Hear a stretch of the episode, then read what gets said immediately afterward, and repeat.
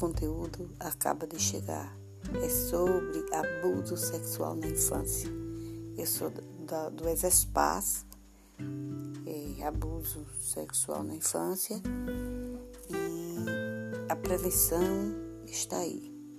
Nós temos que encontrar os caminhos, estamos numa batalha travada contra os predadores. Mas nossa batalha não é física, é intelectual.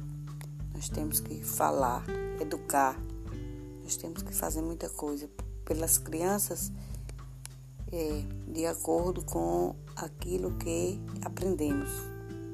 É verdade? Então, é, eu como desde criança, desde que me dei conta que eu fui abusada, abriu aquele, aquele mundo que estava escuro dentro da minha mente, que eu tive a luz do conhecimento, eu, eu comecei a me autoanalisar e eu mesmo ser a minha própria psicóloga, já que eu não tinha dinheiro para pagar um psicólogo, uma psicóloga, né? Então isso foi muito bom, que me deu muitas, muitas, muitas maneiras de encontrar respostas. Escrevia, eu simplesmente escrevi muito, muito, muito, muito e hoje estou aqui, escrevendo ainda, há muitos anos. Certo? 55 anos de escrita. E estou aqui. Estou aqui para fazer o trabalho de psicólogo comigo mesma. Ser minha própria psicóloga hoje. E o que é que eu posso dizer sobre, sobre as crianças que foram abusadas nesse exato momento? Eu posso dizer que, que, que eu tenho que honrar o testemunho das pessoas que se sacrificaram inocentemente. Isso é uma questão de justiça. E para que eu possa honrar, eu tenho que fazer a minha parte. Eu tenho que doar aquilo que eu mais tenho de sagrado, que é a informação e o conhecimento. Eu sempre pedi a Deus para que eu pudesse fazer isso, que eu pudesse compartilhar. E pedi a sabedoria para que eu pudesse fazer um trabalho sem, sem pensar em, em questões financeiras. Não, não, não tem nada a ver. Mas pensar no outro por amor. Simplesmente isso. Naturalmente, simplesmente isso, amor. Certo? Amor e força. É o lema da paz e é o meu lema também. E aí, eu, como digo, eu, eu, eu, ainda carrego a cicatriz do abuso que sofri. E para curar essas feridas, nós temos. Eu mesmo tive que buscar as vítimas desse holocausto silencioso é, através de entrevistas de pessoas que me procuram pela internet, é, nas nossas entrevistas online, quando a gente faz qualquer live, as lives que, que convidam a gente, nós temos que compartilhar a nossa dor do o sacrifício que a gente foi naquele dia que a gente foi abusado. Foi um sacrifício, o nosso sacrifício. E a minha dor já foi a dor de tantos e vão, vai ser ainda a dor de muitos, porque não para. Essa doença não quer parar. Porque enquanto nós não tivermos noção e não mudarmos o nosso comportamento diante do fato de que os abusadores pode ser qualquer um. Não existe perfil para o abusador. Então, nós vamos aqui com as nossas marcas, entregando ao mundo aquilo que temos de mais precioso, as nossas informações para ajudar outras crianças a não ser abusadas, a não serem abusadas. É, como eu me vejo hoje, como foi que esse mundo, como foi que eu entrei nesse mundo de, de, de encontrar pessoas iguais a mim que foram abusadas. Eu, eu, eu não, não achava espaço aqui no Brasil, eu, trabalhava e me sentia muito solitária. Comecei a, a, entrar em grupos fora do Brasil. Hoje eu participo de muitos grupos fora do Brasil, uns 20 grupos. Eu tenho muitos amigos fora do Brasil trabalham com abuso sexual, que são advogados. A maioria das pessoas lá nos Estados Unidos são advogados, na Europa. E, e geralmente e trabalham nessa questão de defender as famílias e as crianças, né? E assim, de repente, pô, é, as borboletas que somos nós vão livres em busca de sua família. Isso é tão mágico e real. Nós nos vemos como borboletas contidas numa caixinha. De repente Deus abre aquela caixinha que nos deixava oprimidos e oprimidas. E hoje em Panapanã estamos voando e na certeza estamos sozinhos. Não estamos sozinhos. Estamos sozinhos? Não, não estamos sozinhos.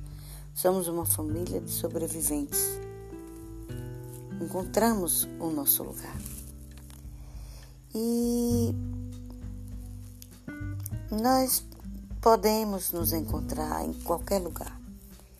As redes sociais nos aproximaram, foi uma riqueza para nós, para os sobreviventes de abuso. Nós hoje nos consideramos família, nós temos a nossa família de sobreviventes, em que nós entramos em contato, conversamos, passamos informações, nos atualizamos diante dos fatos sobre abuso no mundo inteiro. É, somos somos muito, muito ligados no Brasil, na Europa, nos Estados Unidos, né, Europa, Japão, Espanha, França, Inglaterra, por aí vai, no mundo inteiro. E não importa, nós sobreviventes nos tornamos fortes, os abusadores não nos destruíram. Nos tornamos fortes para lutar por outras crianças as crianças que estão à nossa volta, que foram abusadas e que nós estamos lutando para que não aconteça o abuso com elas. Essa é a nossa grande luta. Para não ver mais crianças abusadas. Porque cada criança que é abusada, a gente sente aquela dor. É como se as feridas se abrissem. Essa é a dor maior. É não poder fazer nada. Saber que a gente vê aquela, vê aquela matéria, informação e a gente não ficar atado, sem poder ir lá e resolver. E sem falar na justiça, né? E, e, porque assim, a justiça é uma coisa, a lei é outra totalmente diferente. A lei não é a justiça, nem a justiça é a lei. Nós sabemos disso. E isso torna tudo muito, muito mais difícil. Nós temos que ensinar as meninas a se proteger do abuso e os meninos a não abusarem, também as meninas. Nós temos que procurar uma maneira de fazer com que as pessoas entendam que o respeito ao outro é tudo que existe de melhor no ser humano. Nós temos que tentar desmanchar essa cultura machista que existe, impregnada até em nós, mulheres. Muitas vezes nós nos tornamos é, reprodutores, nós reproduzimos a violência com a nossa boca, falando coisas impróprias, dando ao homem é, força para que ele haja com agressividade contra a gente. Então isso é terrível. Nós temos que ter cuidado com as nossas palavras. Nós temos que saber como falar com os nossos filhos para que eles mais tarde não sejam abusadores também. Porque muitas vezes muita gente diz que quem foi abusado é abusador. É mentira. Eu fui abusada e ao contrário, eu sempre procurei uma maneira de, de tentar é, educar e ajudar e, e sempre tive em mente em proteger e defender as crianças, desde pequena. Esse mesmo homem que me abusou, ele tentou abusar outra criança. E eu não deixei. Eu fui a mãe da criança e falei. Quando eu já era mocinha. Não deixe sua filha perto daquele homem, porque ele me abusou. Quando eu era criança, eu disse a ela. Tive coragem de dizer a ela. Mas vivi em silêncio porque ele me ameaçou. Mas eu não aguentei quando vi aquela criança, ele pegando ela pela mão, eu sabia no que iria terminar. Eu a orientei e ela me agradeceu. Então, nós temos que fazer coisas que, que, que possam ser positivas e que possam realmente ajudar as outras a não cair num erro tão brutal, tão desumano, que fica marcas pro resto da vida. Vou deixar vocês agora, mas nós temos um novo encontro amanhã, ok? Tchau, abraços e que nós possamos ser cada vez melhores.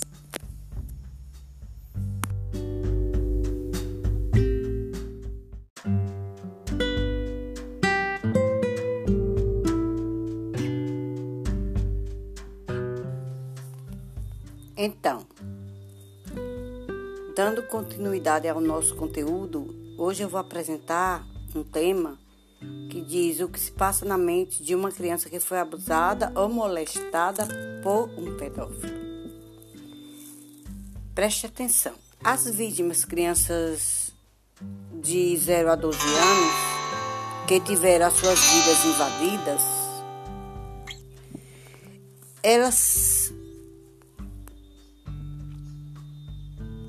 por criminosos sexuais, elas são abandonadas, esquecidas e silenciadas à sua própria sorte.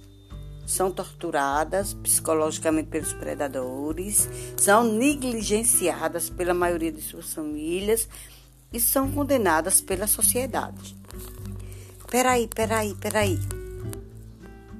Eu quero que você entenda que a vítima nessa história sou eu, não ele. Eu fui o sacrifício naquele dia, não ele. O criminoso é ele, não eu. A condição do inocente de ser manipulado, controlado e silenciado deixa a criança com medo, insegura, ansiosa, sempre alerta, porque ele foi usado e abusado sem saber o porquê daquilo tudo está acontecendo.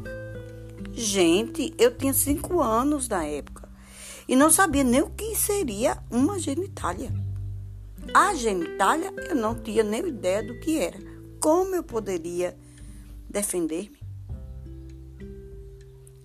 A criança é forçada e enganada, é invadida em sua pureza. O que pode passar em sua mente inocente de todas aquelas de todas aquelas imagens reais que ela vive, onde isso aí não faz, não faz parte, não, não, não é estranho, para a criança aquilo é estranho. E ela tem que aceitar os fatos para não apanhar, não morrer, não ver a mãe e o pai o acusar, porque é isso que o pedófilo diz. Ele põe na cabeça da criança que os pais vão bater nele, que os pais não vão acreditar numa criança que fala e sim nele que é grande. Daí a criança remete que aquele homem que está falando com ela é um gigante e ele é apenas alguém bem pequenininho e sem importância. A criança é afetada diretamente pelo desejo mórbido e promíscuo de um molestador, que inicia perfeitamente sendo perfeito sendo ele perfeito para a família, que onde ele se aproxima. E brinca com as crianças com todo o amor, mostrando dedicação, ingenuidade, para depois cometer o crime sexual. Ele faz assim: ele leva para brincar e abusa. Daí ele inverte, abusa e leva para brincar. preste atenção como eles se comportam. Tudo que é feito à criança com zelo desmedido, carinho exagerado e atenção demasiada não quer dizer que a criatura seja abusador, estrupador, estuprador, molestador, mas também não quer dizer que ele não seja. Esse antagonismo deve acender um sinal vermelho em sua mente, em você. Você deve estar sempre ali, ligado ou ligada. Deve ser observada essa criatura com maior atenção, porque essas são as características de um predador sexual.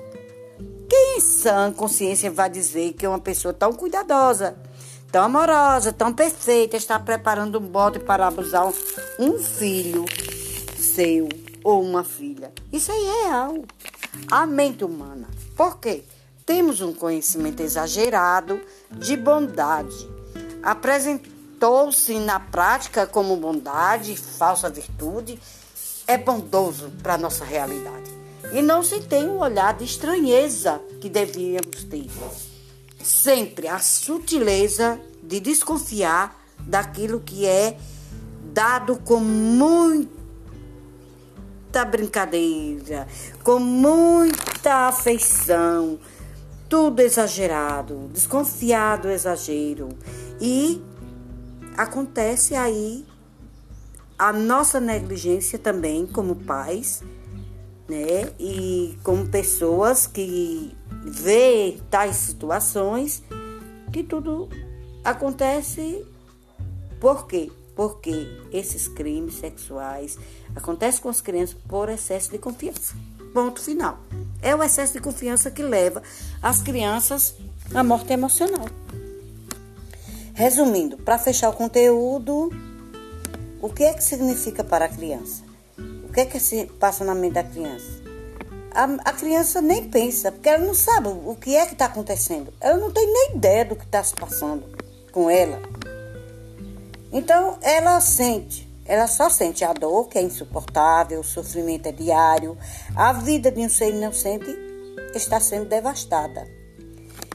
E aparecem com o tempo os traumas, os transtornos, os gatilhos, as ideias suicida, suicidas, medos de pessoas, medo de tudo, depressão, síndrome de estresse pós-traumático, rejeição do próprio corpo, masturbação compulsiva e retraimento social, etc. Né? Entre essas, tem tantas outras aí que varia de pessoa para pessoa.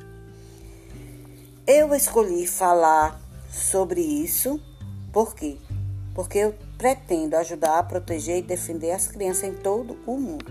Meu nome é Alaide Almeida, mais uma sobrevivente de abuso sexual na infância, sou do Exército Paz e estou fazendo a minha parte. Faça a sua denuncie, diz que sim. Vá procurar uma maneira de ajudar uma criança que esteja sendo abusada. Sempre observe uma criança quando está acompanhada com um adulto, não importa quem seja, pode não ser ele, mas pode ser que ele seja um criminoso e mais uma vítima está se fazendo naquele exato momento. Fica com Deus. Vamos, vamos, vamos, que a luta está aí. A guerra está muito grande e nós temos que vencer essa batalha.